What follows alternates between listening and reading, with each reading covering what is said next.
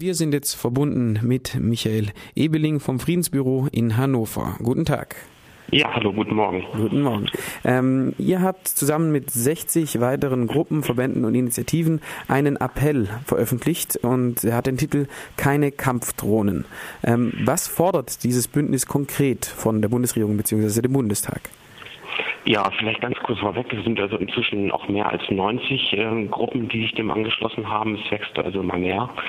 Und in dem Appell ähm, wenden wir uns ganz konkret gegen die plante, geplante Anschaffung von Kampfdrohnen, also von bewaffneten Drohnen für die Bundeswehr.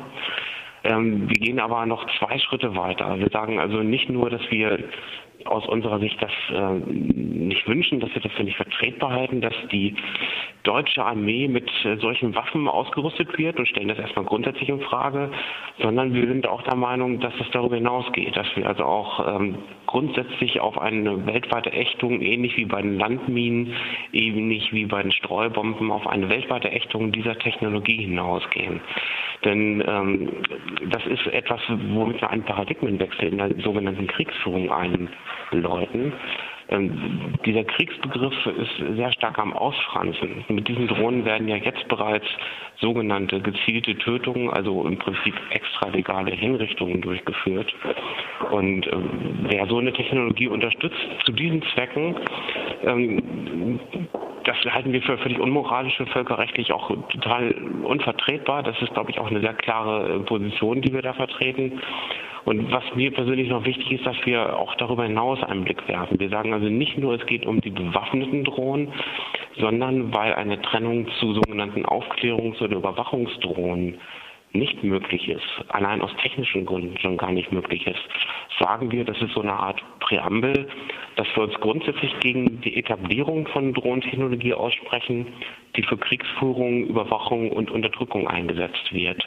Das ist, glaube ich, ganz wichtig, weil wir hier in Deutschland nicht nur viele Hersteller ähm, oder so Rüstungskonzerne haben, die solche Geräte und Technik dafür herstellen, sondern auch sehr viel Geld in Forschung und in Entwicklung stecken. Und auch das fordern wir in Zukunft zu unterlassen.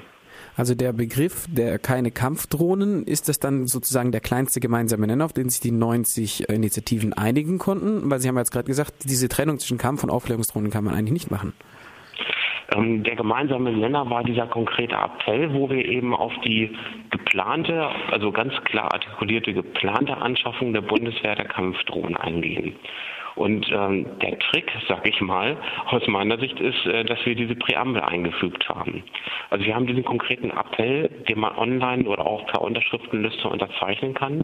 Aber wir sprechen uns äh, darüber hinaus aus, weil wir erstens die Kräfte bündeln wollen. Wir haben ja auch nicht nur Gruppen, also nur in Anführungszeichen, nicht nur Gruppen aus Friedens- und Antikriegsbewegungen, sondern wir haben auch sehr viele und auch, äh, ich sag mal, anerkannte Gruppen aus äh, Bürgerrechtsbewegungen, vom Grundrechtekomitee Chaos Computer Club, äh, digitale Gesellschaft, ähm, den FIF und so weiter.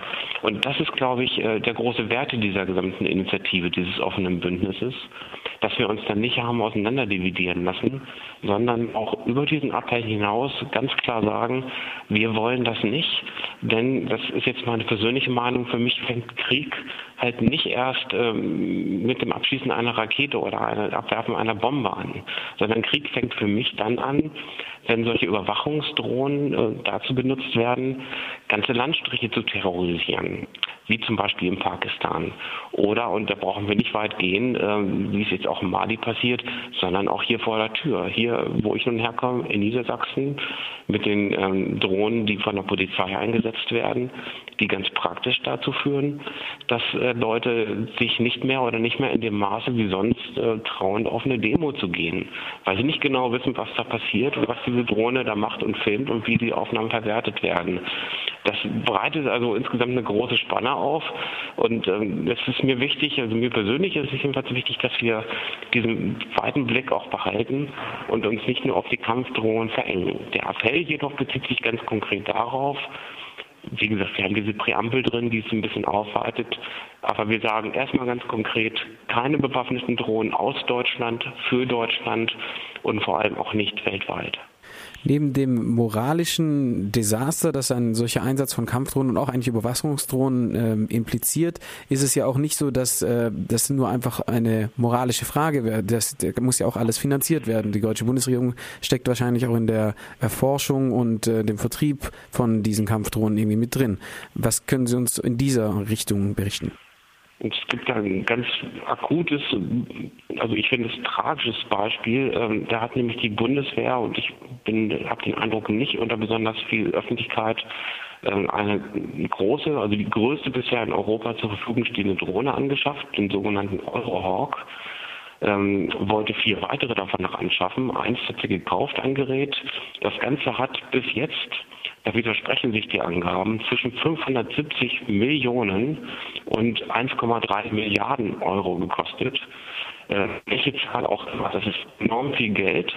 Ergebnis ist, mal ganz abgesehen von den grundsätzlichen Bedenken, die wir auch als Gruppe da äußern, das Ergebnis hat sich vor drei Tagen herausgestellt, dieses Ding darf wahrscheinlich überhaupt nicht eingesetzt werden weil es nämlich die äh, Flugverkehrsregeln nicht einhalten kann, wenn es darum geht, dass Kollisionen vermieden werden und so weiter. Ein Drittel aller Drohnen, die die Amerikaner in, in Pakistan, Afghanistan eingesetzt haben, sind abgestürzt, nur mal so nebenbei.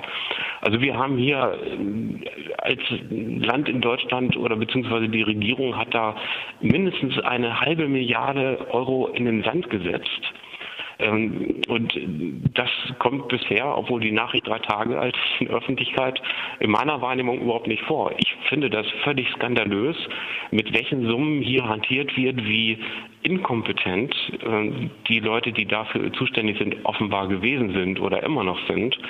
Wie gesagt, das nur ganz nebenbei, neben den meines Erachtens wichtigen Argumenten und den Fragen, wollen wir so eine Technik haben? Und was macht diese Drohne, die übrigens jetzt gerade in, in diesem Jahr über Deutschland Probe geflogen wird, was macht so eine Drohne überhaupt? Also ähm, was äh, wird da aufgeklärt, welche Telekommunikation wird da abgehört, überwacht oder manipuliert? Das sind alles Fragen, die sich eben über diesen ähm, Blickpunkt der bewaffneten Drohnen hinausziehen, ähm, nicht minder schwer wiegen, wie ich denke. Also das ist eines der akuten Beispiele, was da an, an Geld verpulvert wird für, für Sachen, die nicht nur nicht funktionieren, sondern auch völkerrechtlich äh, gar nicht haltbar sind. Und das in einer Zeit, in der äh, andere Staaten in die Enge getrieben werden und Privatkonten geschröpft werden, um Banken zu retten. Vielen Dank erstmal an dieser Stelle an Michael Elbig vom Friedensbüro in Hannover. Noch einen schönen Tag an, nach Niedersachsen und vielen Dank für das Interview. Jo, danke.